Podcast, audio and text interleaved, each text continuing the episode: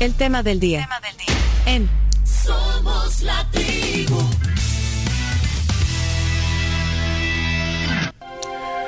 Hoy en el tema del día de la tribu, un tema que siempre nos apasiona y nos, nos encanta conocer eh, sobre la historia de nuestro país, de El Salvador, y también eh, ver desde diversas ópticas eh, algunos sucesos históricos. Hoy eh, vamos a darle la bienvenida a José Ricardo Castellón.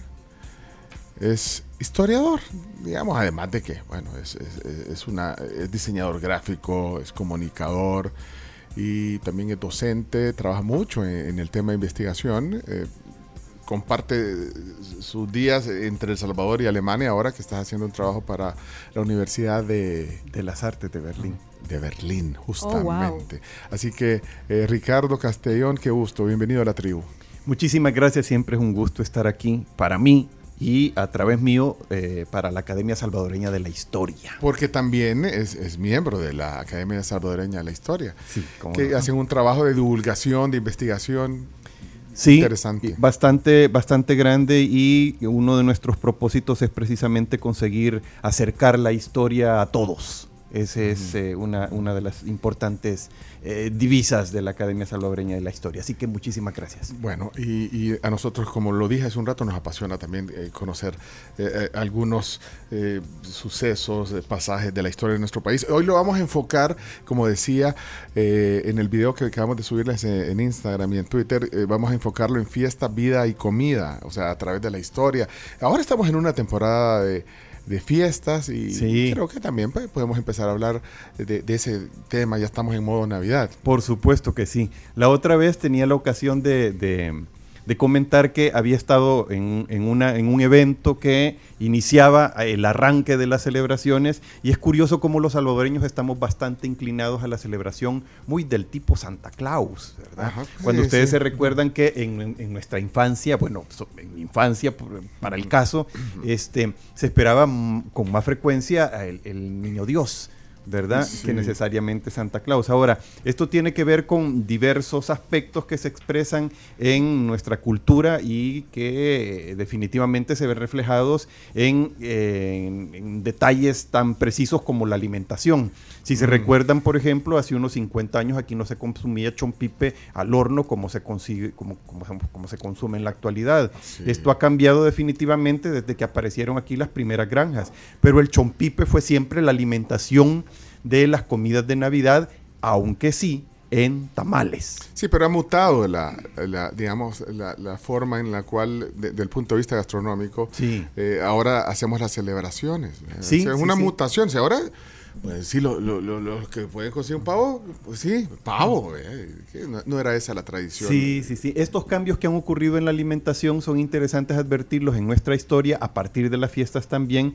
Y a- ayer, por cierto, tuvimos la ocasión y, y ustedes nos hicieron mucho, nos apoyaron en, en la promoción Sí, sí, de este evento, la ocasión de reconstruir algunos de estos este, alimentos del pasado. Este, yo quisiera aprovechar para disculparme porque hubieron algunas personas, algunos amigos que ya no pudieron ni ingresar, pero estamos pendientes de hacer una segunda edición. La idea, reconstruir platos de nuestra historia alimentaria del pasado. Bueno, démosle viaje, pues, reconstruyamos aquí para que nos deleites un poquito de, de- de- con conocimiento de eso. O sea, ¿desde dónde podríamos comenzar a hacer esa reconstrucción de los platillos, de, de las fiestas y sobre todo de las fiestas eh, tradicionales eh, de, de nuestro país? ¿Desde cuándo podríamos comenzar esa, esa reconstrucción? Bueno, una de las revelaciones interesantes respecto de las celebraciones y que tienen que ver con la alimentación es que eh, es el tamal, ¿verdad? El tamal, a pesar de lo que, de lo que podría en la actualidad no tener tanta relevancia como la tuvo en el pasado, eh, estuvo siempre presente en las celebraciones.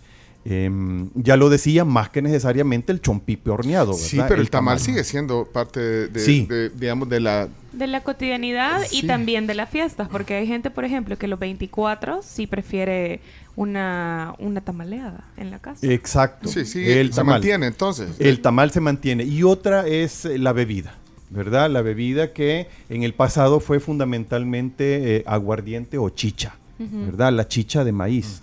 Em, por si ustedes quisieran probar a hacer chicha casera, no resulta tan complicado, pero por favor tengan cuidado porque a pesar de que parece que no es muy fuerte por, por el al nivel de fermentación que llega, no, no dejan de estar expuestos a que los paren en- y el Sí. antidoping tire niveles Ah. que no son los permitidos. A- Ayer, 350. ayer, ayer tomaron eh, chicha. No. Sí se sirvió al final una mistela.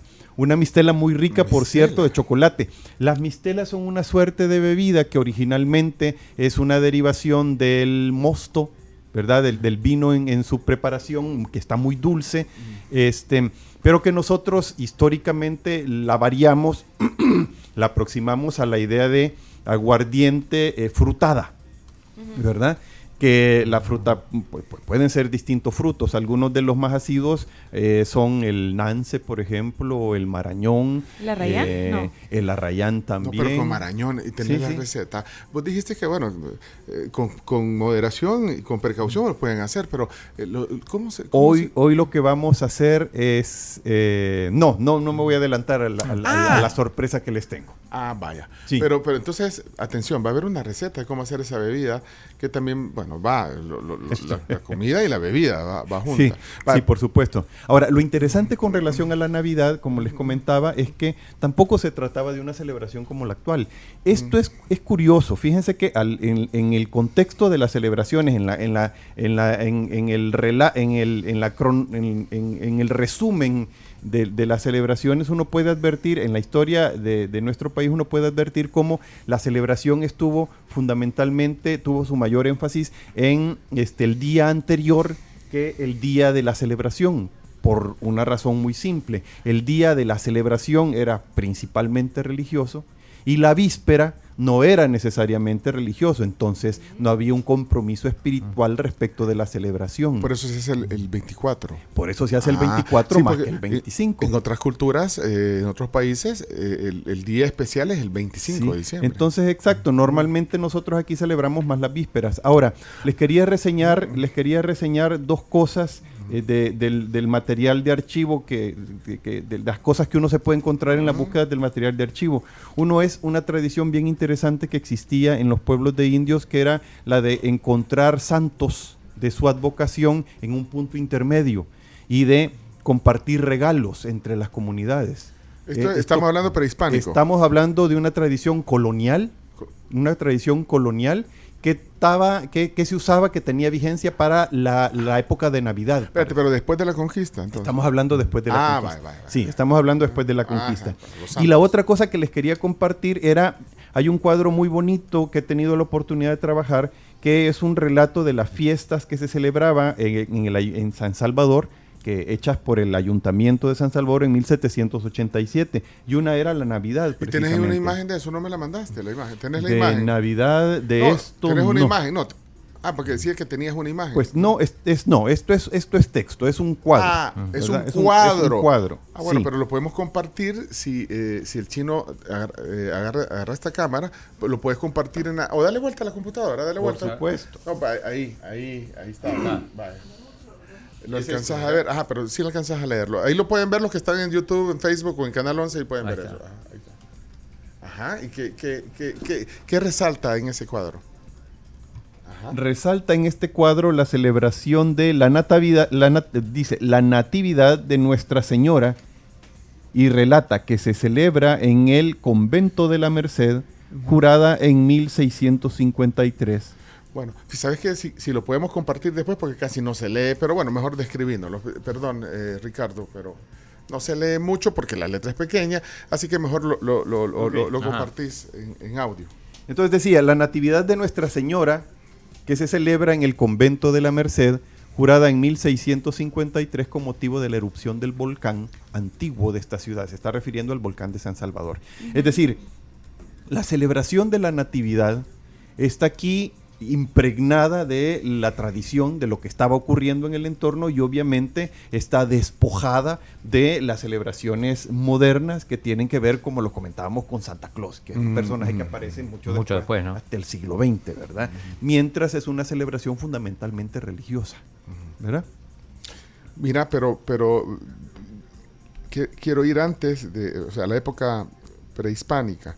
O sea, ¿qué era entonces? Dijiste tamales, ya, ya está. ¿Qué era? Porque luego cuando vienen los españoles, todo cambió, ya nos vas a, a comentar también. Pero Bueno, antes. Pues de- para la época prehispánica también era el tamal. También era el tamal, también se encontraban atoles, también se encontraba este ¿Cuáles atoles? y ¿Cuál- también se encontraban bebidas. O sea, de todo. Los registros que tenemos arrojan realmente muy pocos resultados, pero por la tradición, eh, por, el, por lo que se llama el folclore, podríamos de- deducir que se trataba de los mismos atoles y de algunos otros más, El que habría que terminar de precisar. Atol de lote. Atol de lote, por Ah. ejemplo, Chuco. atol de lote, atol chuco, este, chilate, ¿verdad? Este, atol de maíz tierno. Pero entonces tú decís eh, que no hay evidencia, es difícil encontrar evidencia eh, histórica. O sea, es difícil encontrar porque, eh, sí, porque es, es muy difícil encontrar. Sí, Miren, aquí hay pues. distintas circunstancias. Este, regiones mejor documentadas en, en Latinoamérica son para el caso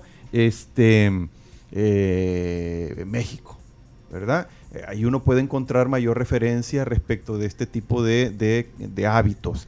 Eh, incluso muchos, eh, por una parte, por otra, muchos de, muchas de estas, de estas prácticas culturales se perdieron con la conquista. Acuérdense que la conquista fue un proceso verdaderamente devastador, sobre todo para territorios como el nuestro. Fíjense que aquí, y esto es un paréntesis, se ha llegado a estimar que de 10 personas, 9 murieron por causa de guerras, por causa de enfermedades y por causa de el- la esclavitud que se implementó, el, el- el esquema de esclavitud, modelo de esclavitud que se implementó Pero- por lo menos los 25 primeros Espérate, años de la conquista. Nueve de cada diez. Sí.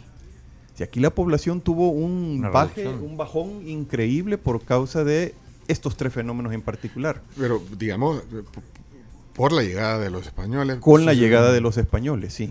Sí, porque bueno, también. Si no es un exterminio, le pasa cerca, ¿o no? Sí, Pero mira, no, pero es que si lo dimensionas así. es Ricardo, bastante impresionante. Sí. Entonces uno puede, cuando uno ve estas cosas, uno puede advertir como mucho de lo que quisiéramos tener no lo tenemos porque desgraciadamente no lo tenemos registrado, se perdió, ¿verdad? se per- se- Ao- Ahora, Pencho, lo que ocurre, o perdón, todos, eh, ahora lo que ocurre es que por aproximación, ¿verdad? Porque estamos comprendidos dentro de la misma, del, del- del área mesoamericana, de la misma región, Mesoamérica, desde el norte de México hasta Costa Rica, se deduce que muchos hábitos, muchas prácticas culturales fueron básicamente las mismas, porque se trataba de poblaciones básicamente en agua.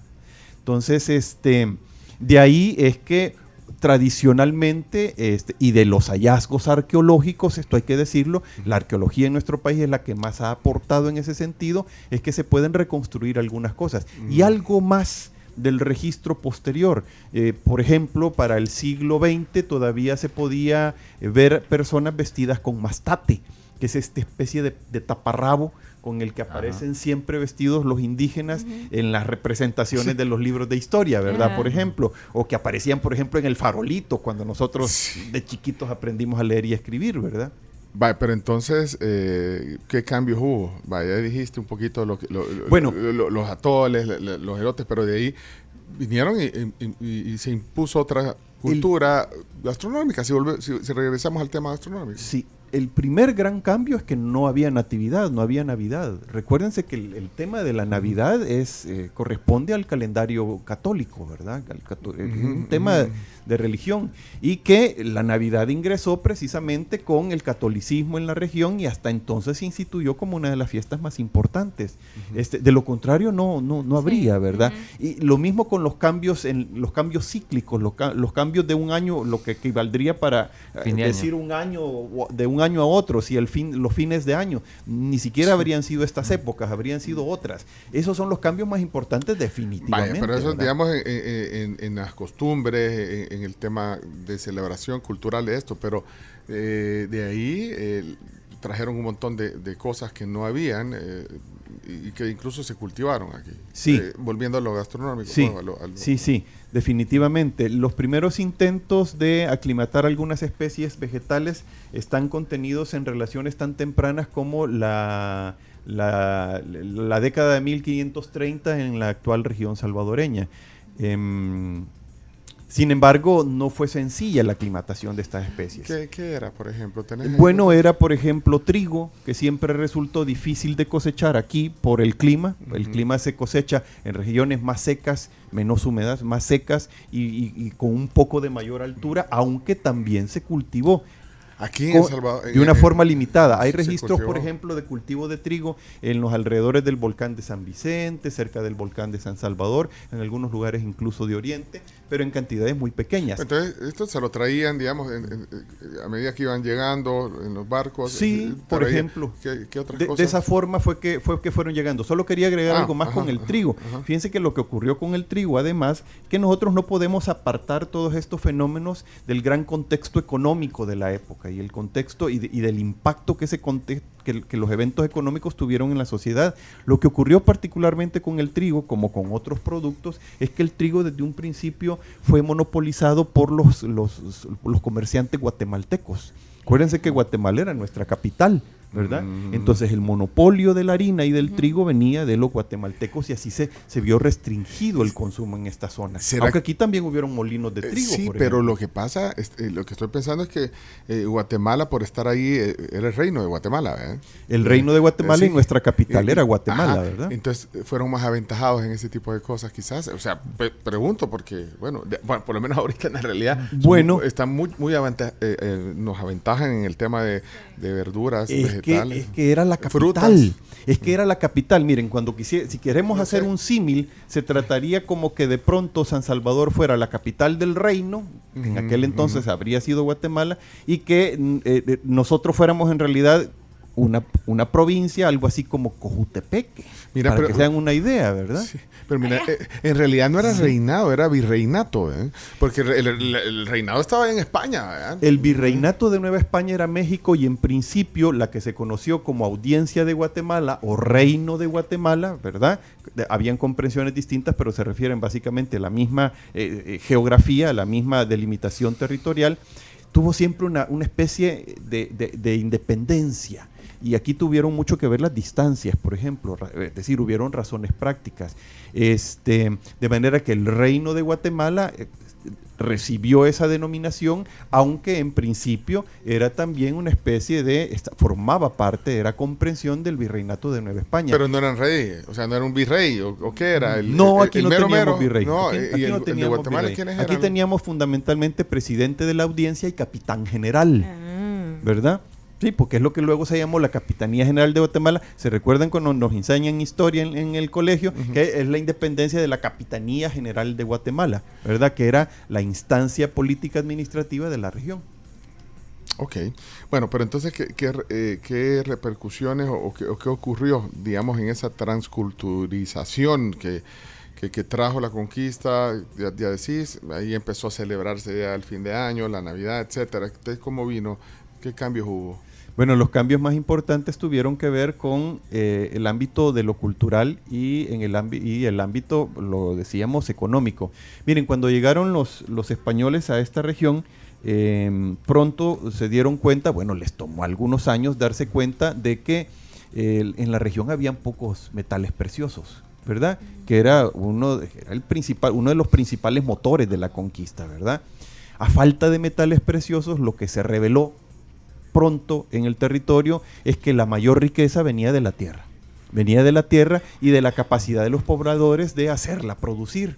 Así es que uno de los primeros productos que tuvieron un particular, una particular importancia en términos comerciales fue el cacao, ¿verdad? Fue el cacao. Y este, así, uno de los productos que le hicieron algún lugar a Centroamérica en el, en el, en el mercado internacional fue un producto alimentario, ¿verdad? El cacao. Este, ahora, la condición periférica este, determinó básicamente tres cosas para los que habitábamos en esta región. Bueno, para nuestros antepasados que Sí. habitaban en esta región. Primero, el tráfico atlántico pasaba de largo y entonces no había más remedio que mantenerse al margen. ¿De qué año estamos hablando? De los principios de la época colonial, pero esto pasó durante toda la época colonial, ¿verdad? Eh, eh, de, de, de decinos ahí, ubicanos en, en, en Desde el tiempo, siglo desde- XVI, desde la llegada de los españoles en 1524 hasta 1821, que es la independencia. ¿verdad? Eso es lo que tenemos como la época colonial. Lo interesante es que luego continuó pasando. Sí. Y si se fijan en la actualidad, seguimos siendo una especie de región periférica, ¿verdad? Es Totalmente, decir, sí. No somos una región que tenga tanta importancia. excepto, pues sí, excepto porque si uno sí lo piensa, si estamos en la mitad, unimos los dos continentes, etcétera, etcétera. Entonces decía, una de las razones era que el tráfico pasaba de largo, aunque nosotros particularmente estuvimos beneficiados por la cercanía del puerto de Acajutla que era el principal puerto que abastecía a Guatemala y, de donde salían muchos productos hacia el norte o al sur. Eso por una parte. Luego por otra, em, esta era una región que como no, como, como estaba más o menos marginal, no prometía negocios seguros. Entonces aquí nunca hubo un particular énfasis por desarrollar la economía hasta eh, niveles que no fueran, y eso me conduce al factor 3, lo que permitía la corona, que era que la economía girara en torno a un producto líder. Y ya lo hemos dicho, el primero de ellos fue el cacao. El cacao. Mira, y, y aquí no, no hay metales preciosos, entonces, o sea, no. Bueno, en Ca- hay pocos. En California, se van en los ríos, la gente agarra, colaba el oro. La fiebre del oro. La fiebre del oro. Bueno, Nicaragua tiene una exportación importante de, de- de oro.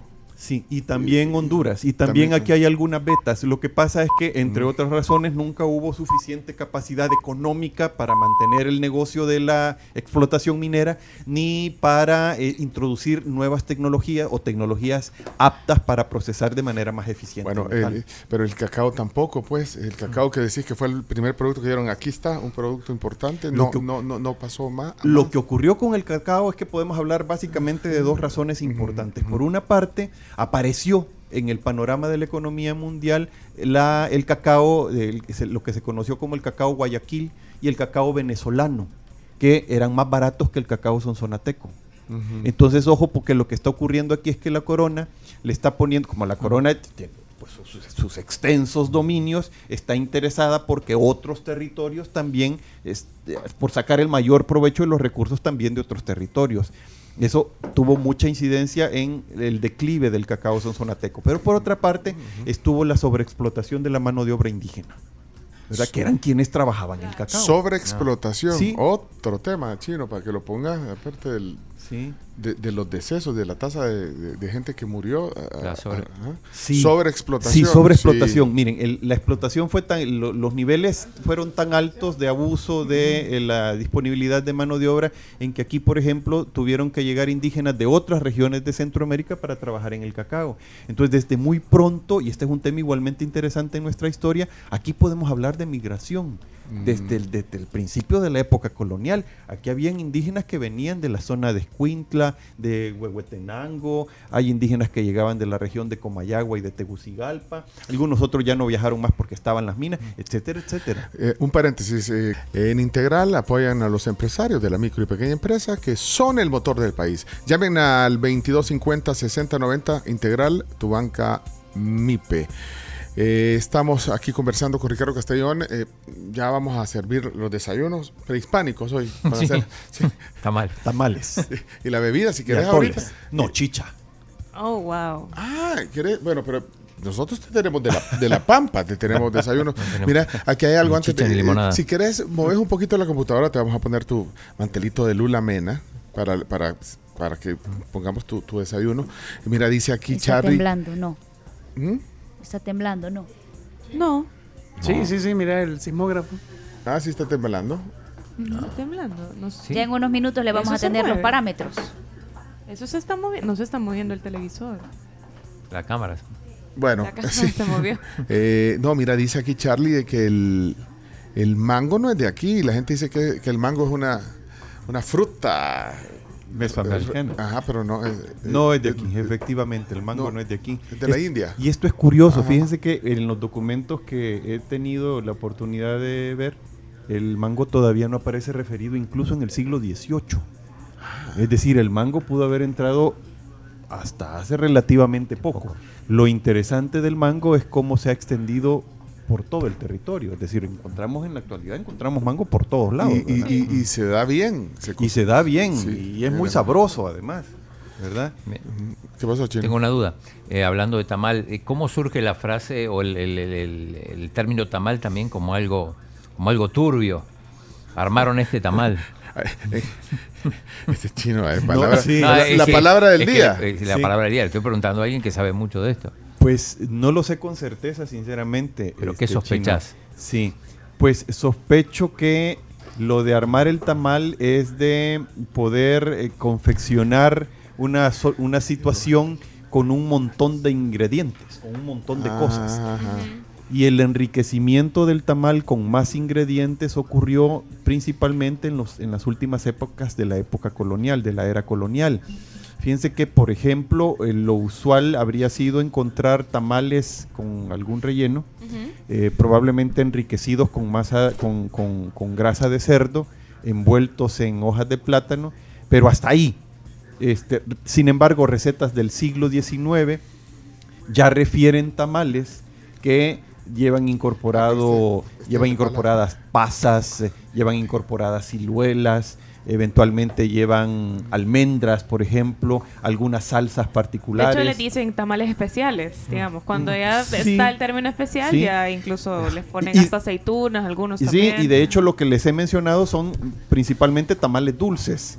El sí. azúcar se hizo accesible para las personas aquí en el, en El Salvador, miren, hasta prácticamente el siglo XIX, principios incluso del siglo XX. Durante todo ese tiempo antes, desde que la introdujeron los españoles en el siglo XVI, lo que más se consumió aquí fue dulce de panela. Eh, Aquí estoy. Ricardo, mira, busca tamal acá en el diccionario de salvadoreñismos. Tamal. Este es el de Matías Romero. El de Matías Romero. Acá Sí, ahí lo. ¿Qué dice? Dice, Acepción ladrón, número uno. ladrón, ajá. Uno, ladrón. Dos, al que nace para tamal del cielo le caen las hojas. Tres, tamal de viaje. Ver cachul. Cuatro, órgano femenino. Cinco, empaque o paquete. Seis, lío, arreglo turbio, que es lo que está comentando el chino. Sí. Y siete, clase de tamal, comida, tamal de cuche, tamal de gallina, tamal pisque, tamal de viaje, tamal de lote, O sea- tamal de cambray, tamal de chipilín, tamal de loroco. O sea que la comida aparece como acepción número 7. Sí, pero en el diccionario de Joaquín Mesa, en el diccionario de la vulgar lengua guanaca, que tengo aquí también aquí en la mano, dice tamal, y, y la primera acepción sí es la de Comida, la sí. especie de empanada hecha de masa de maíz, etcétera. La segunda acepción es robo. Eh, eh, eh, tamal. Y, y mira el ejemplo que pone. En ese tamal de Carlos Perla, el presidente de ANDA, participó el presidente Flores. Ese es el ejemplo sí, hasta rompí el diccionario, mira, lo rompí. Eso dice. Sí, es cierto. Es cierto, aquí dice, ¿eh? Eh, eh, ese es el gran tamal, aquí, aquí va. No, no me lo estoy inventando, está en el diccionario Joaquín Mesa, pone ese ejemplo. Y de ahí la tercera acepción es ladrón, eh, brujo, brujero, chantero, gavetero, malacate, malandrín, mañoso, pericuaco, ratero, tacuache, tacuacín. Pericuaco. Sí, tamarindo. Tamarín. Y de ahí hay una cuarta excepción que es un problema o dificultad. Si no logro presentar el reporte a tiempo, me van a armar un gran tamal, dice.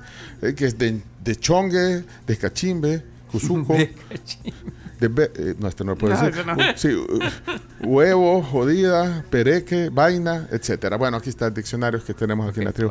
Mira, desayunemos, eh, Ricardo, por favor. ¿Cómo no? Buen provecho. Eh, eh, elegí, eh, te hemos puesto todos lo- los platos de la... Cinco opciones. Cinco opciones. Ahí Tenemos está, el de desayuno todo. americano, están los divorciados, el omelette de claras, pancakes, para que pueda elegir, o el croissant, que también está allá, que es muy rico. ¿Cuál elegís, eh, Ricardo? de la Pampa. José Ricardo Castellón, ¿cuál José elegís? Ricardo Castellón Ocegueda, gracias. ¿Cuál, cuál Sí. querés? ¿Cuál querés? Bueno, creo que me quedo con los eh, pancakes. Pancakes, ahí está, tómalos entonces. Ahí Mira, está. yo lo voy a dejar, hacerle, si quiere Gracias. una captura, ahí está. La excepción número 2, robo, ahí está, no me lo, ahí se ve, ahí se ve, es que no me lo inventé, después van a decir que me está, ahí se lee, Sí, sí, sí, se lee, se lee, se lee. Se ahí lee. dice bien claro. Acá. El ejemplo que pone Joaquín Mesa, yo no, yo, no puse el ejemplo, lo puso Joaquín Mesa, yo solo lo leí. Vámonos a la pausa porque tenemos que desayunar. Ya venimos, hay, hay algunas opiniones también de nuestra audiencia. Ricardo Castellón, historiador, hoy con nosotros en la tribu. Buen provecho, volvemos. Gracias. La Pampa, qué rico comimos. Buenos hoy. días, tribu. Néstor desde Houston. Hola. Ah, un gusto escuchar a Ricardo Castellón, historiador notable. Es que no está oyendo. Chino, póngale los, dale los audífonos a Ricardo. Chino. Ah, bueno, entonces no pongamos audio. Entonces. No, espera, espera. Néstor desde Houston. Ah, un gusto escuchar a Ricardo Castellón, historiador notable. Y lo segundo porque ah, para esa época me recuerdo allá en El Salvador, eh, mi familia, mamá más que todo compraba dos pavos, uno para 24 y 31 y la diversión de- del vecindario era que los dos pavos eh, los compraba antes y ahí estaban en el patio y pues los mirábamos y pues eh, nos divertíamos con ellos, pero ya sabíamos que le tenían su hora el uno el 24 y otro el 31. Y pues por supuesto los cohetes y el árbol de Navidad y el nacimiento que mi papá lo ponía con figuritas y a veces iba a comprar al- allá al centro de San Salvador más figuras. Y luego la noche que se venía, pues el, el- el baile, este, la, la cena y pues se reunía la, la- mi familia que era muy grande, me recuerdo, tíos, eh, eh, etcétera. Bueno, ahí está la nostalgia de alguien que está en Estados Unidos escuchando el programa. Eh, espérame, eh, solo antes de- de- del segmento final, eh, tenemos eh, Hecho Radio, a- avance. adelante, Graciela. Así es, ya le tenemos cómo fue, de qué magnitud fue el sismo que se registró y que les avisábamos eh, ¿Sí acá, tembló? por supuesto. Magnitud 4.3 en escala de Richter frente a la costa de Sonsonate, esto a 30 kilómetros al sur de la playa Los Cóbanos, a una profundidad de 43 kilómetros y justamente fue a las 9 de la mañana con 4 minutos. Bueno, muchas gracias, gracias. Chino, lo de armar el tamal realmente se refiere a que va envuelto en la hoja, lleva la masa y lleva el, la, o sea, lo importante, que sería la carne, va, es bien poquito, lleva en medio. Entonces, cuando hablan de armar el tamal, quiere decir que lo envolves bien. Eh, tiene que ver con esconder cosas. Ah, Bueno, señoras, señores, eh, tenemos que ir terminando la- el tema del día. Pero miren, este libro que tengo en mis manos eh, es un libro que ha eh, documentado, escrito, investigado eh, José Ricardo Castellón Ocegueda, que así, así, así dice el libro, lo estoy mostrando. Se llama Fiestas, Vida y Comida en el interior del Reino de Guatemala, San Salvador y Sonsonate, siglo XVIII. Este, ese libro, aquí está, miren, es un libro muy bonito, la, la- la edición del libro. Eh, y eh, ahí pueden tener un documento interesante sobre este tema. ¿Dónde está el libro? Eh, Bueno, ¿y qué incluye? Así una sinopsis breve de este, de este libro, Ricardo. Muchas gracias. Este libro se encuentra en la librería de la UCA, tanto en el campus de Antiguo como en Soho, Las Cascadas. También eh, la librería de la UCA tiene un servicio de envíos, por cierto, ¿verdad? Mm, Eh, de manera que pueden obtenerlo si nada más eh, lo, lo solicitan. El libro reseña básicamente las fiestas y las celebraciones en, en la época colonial en la región, eh, en la actual región salvadoreña, de ahí lo de provincias de San Salvador y Sonsonate, y bueno, y tiene sobre todo mucho trabajo de archivo. Eh, de manera que pueden entretenerse mucho re- re- refrescando, recordando cómo era en aquella época lo que está Pues, pues narrado es ahí. un buen regalo también para usted mismo o para alguien. ¿Se acuerdan que yo les dije que fui a la librería de la UCA a comprar un libro cuando me preguntaron si le había comprado algo a mi esposa? Sí. Bueno, fui a esa librería y ¿qué libro compré? No sé cuál compraste. Ese. Este libro le Ese mismo. Pero casualmente. Casualmente.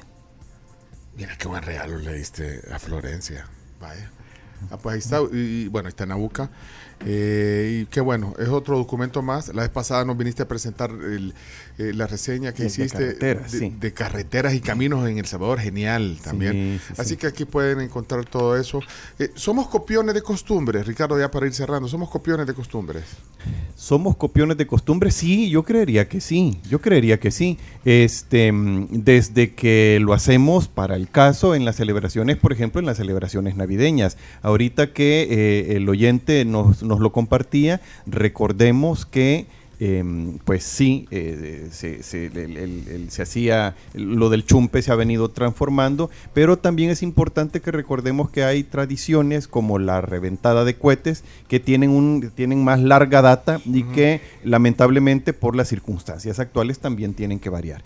Em, yo nada más quería agregar, Pencho, Sí. a propósito de las investigaciones que comentabas, que ahora está este material, pero que además eh, tengo la intención de continuar trabajando una investigación que les puedo adelantar, eh, que puedo compartirles eh, la noticia que tiene que ver con el tema del diseño. Este es otro ámbito de la historia nacional que también es importante tocar y, contextualizar en Centroamérica y que se remonta desde la época colonial. Y hay un tema más interesante relacionado con la comida, que es el tema del chocolate. ¿verdad? Que espero tenerles noticias próximamente, del cual espero tenerles noticias Pero próximamente. del chocolate de- que viene el cacao o, el- o- o las tabletas de Sí, chocolate. porque lo que sí. ocurre con el chocolate es que si lo piensan, ok, en el siglo XVI, siglo XVII, como decíamos, decayó la incidencia internacional del chocolate en términos de comercio, pero el chocolate se terminó quedando entre nosotros y no es el chocolate suizo, nada que ver, No, ¿verdad? no. Es el chocolate tradicional en la tablilla. Entonces es la idea de, de descubrir, de desvelar esa, esa historia escondida del chocolate que se ha quedado en el ámbito doméstico. Bueno, pero aquí lo hablaremos. Es que el compromiso con Ricardo Castellón es hacer estas pláticas lo más frecuente posible, porque de verdad disfrutamos, tiempo nos hace falta. Compren ese libro, de verdad. Ya escribió Florencia, tu esposa. Dice, sí, yo tengo mi libro. Eh, ¿Nos vas a hacer una reseña un día, Florencia? Sí, o, ya- no. o ya lo empezó a leer? o No lo empezó porque estaba terminando otro libro. Ella lee mucho, pero A veces, ella dijo un día aquí que leía como dos o tres a la vez. Hasta manejando leía, digo. no, ese era neto. Ah, sí, ok. Bueno, mira, y, y de ahí tenía una sorpresa. Yo tengo una sorpresa que ya está aquí y es una mistela esto. Es una mistela de Marañón, de la que comentábamos al principio. Espérate, entonces ese es como un... ¿qué? Bebida, ¿qué es? Como Es, un es una, es una bebida, es como aguardiente, pero frutada, les Trincada decía. En este caso, jueves. pues con eh, dulce de atado, azúcar, eh, algunos, algunas especias y eh, marañón. Aquí adentro podrán encontrar alguna, alguna de esa carnita. Esto ya tiene como dos años, tengo que decir, Es o que- si no más. Es que, es O que sea, es. Se De- añeja, y les he repartido un, un Un vasito, vasito. porque tienen que probarla. la- Espérate, qué bonito el, el- el- el bote. Eh, aquí lo voy a mostrar. Mira qué bonito el bote. Entonces aquí está. Esto es una bebida. ¿De cuántos grados de alcohol se, se convierte al final esto? Pues no sé, tendrá unos 30 grados de alcohol. No, ese Sí. poquito. Sí, No, sí, este, este es los grados. Bueno, por tienen volumen. que probarla. Sí, Sí. por volumen, Sí, por volumen, sí, por sí. supuesto. No para la policía. Espérate, le dieron al menos hábil el, el- el- el hacer esto. Eh, Pero vamos a. Esto es parte del trabajo y aparte la, Sí, o sea, por la supuesto. la deferencia que ha tenido con nosotros Ricardo Castellón. Vamos a probar tus destrezas. Vamos a ver. Uy, Lo logré. De todos modos, no cayó, lo que cayó, lo que pudo Chino. haber caído se deshizo en el aire. chino. Hacemos intercambio. Mira, que siento el aroma marañón. Toma. Aquí No, viene también, aquí viene ración también para Chomito, Sí, Chomito, y para, te- para esto- los demás. Vaya. Vos sos miembro de la academia. Yo manejo la nave. Vaya. Sí, y eh, este otro vasito. para- la- ya tienen las carms. Y, y tú no, no, no, no vas A ver. ¿Tenés otro vasito? Vamos a Mira, brindar, se brinda. pues. Espérate, yo- y ahí queda la carnita. Mira, le voy a mostrar está. aquí en esta cámara. eh, ah, aquí estoy, aquí estoy, aquí estoy. Mira, mira. Ahí está la carnita de Marañón. Dice, debe estar bien. Está bien rico. Vaya, sí. y eh, ya iba a Uy. botarlo, perdón, vaya, dame aquí, perdón. eh, y vamos a cerrar con esta, ¿cómo dijiste que se llama? Me está- Este es, un- es una mistela. Una es, un- mistela. Es, es un, un- es un guaro curado, si quieren. Va. Guaro. curado. Y nos vas a dar la receta. Les puedo dar la receta. Sí, porque yo, Esto yo es- quiero, yo quiero hacer esto. vaya. esto es Señoras, señores, así cerramos. ¿Listos? El aroma primero, el aroma. Huele muy bien, Chino, ¿qué estás haciendo, Chino? Acá estoy. Eh, o- o- o- huélelo. ¿Sentís el marañón? Sí.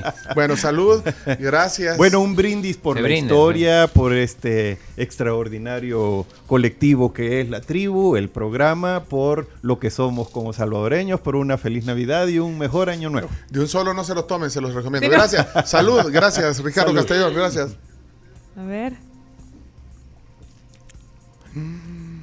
Sí, hombre. Como un Pero digestivo. no, no, es un- exacto, no. Es pero no- Primera vez que le veo al no se chino no- los ojos abiertos. no se se puede- notan los 30 grados. No, no, no sentiste, no sentís caliente ahorita cuando va bajando por ahí. Ahora sí. Originalmente esto se fabrica con, con aguardiente casero, entiéndase chaparro. ¿Chaparro? Este, sí, chaparro, que es, esto es, el chaparro es, es un destilado, ¿verdad? Chapar, chaparro, aguardiente, o cu- cususa también es, es- es una parte del proceso, es en un momento del, del hervor, porque el principio es es que el paso por el alambique, ¿verdad? Ajá. Es decir, el- el- cuando se convierte, el, el vapor se convierte en alcohol y sale después del otro lado de la Está muy manguerita fuerte, esa. hay que decirlo, pero No, muy pero rico. Es como un digestivo, como un agua de la vida, como un oh de la vida, algo así. Sí, Y se, y se sienten, sí, todos sus sabores. Todo lo que mencionaste se siente. sí, Bueno. sí, sí. Mira, y de ahí le Bueno, pones, un gusto. y, de ahí le pones el, el marañón y todo. Se puede hacer con varias frutas. Ya no vas a pasar la receta, yo quiero probar. Ay, les tengo que Sí. pasar. La carnita no se la vayan a comer porque Ah, esa- ay, muchas gracias.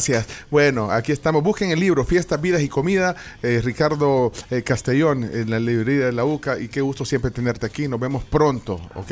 Ricardo, gracias. Muchas gracias, muchas Gracias. gracias a Ricardo ustedes. se lo muchas tomó de gracias a un, la de un audiencia. solo, ¿eh? Sí. Sí, yo ya me lo acabé, como Quien además quiera- tengo que irme. Quien quiera la receta, que la pida. Ah, Florencia. Acá tengo mi libro Fiestas, Vida y Comida en el Interior del Reino de Guatemala. Eh, cuando lo termine de leer, les hago la reseña. Un saludito y saludos a, a José Ricardo. Ay, la esposa del chino, mira. Aquí, Muchas gracias, Mira, y para, que, para dar fe, para que vean que, miren, aquí está la foto de Florencia con el libro, hasta posó. Mira, Muy bien. Saludos, Bueno. Florencia, muchas gracias. gracias. Además demuestra que lo que yo digo es verdad. Sí, no, claro, Sí, chino. dudaba. Sí, no dudamos de, no dudamos de Ni vos. de chino. vos ni de tu Bueno, seriedad. cerramos el, el tema del día. Estará el podcast al mediodía disponible esta plática. Regresamos enseguida en la tribu TV. Miren, en CRIF encuentran más de 30 variedades de quesos importados que harán perfectas sus recetas porque con queso la vida sabe mejor. También tienen un catálogo de canastas navideñas buenísimo. Visiten su CRIF favorito. Aquí hay chomito, no te hagas loco. No, aquí hay quesos de crispa. Ah. Vamos, ya venimos, ya venimos.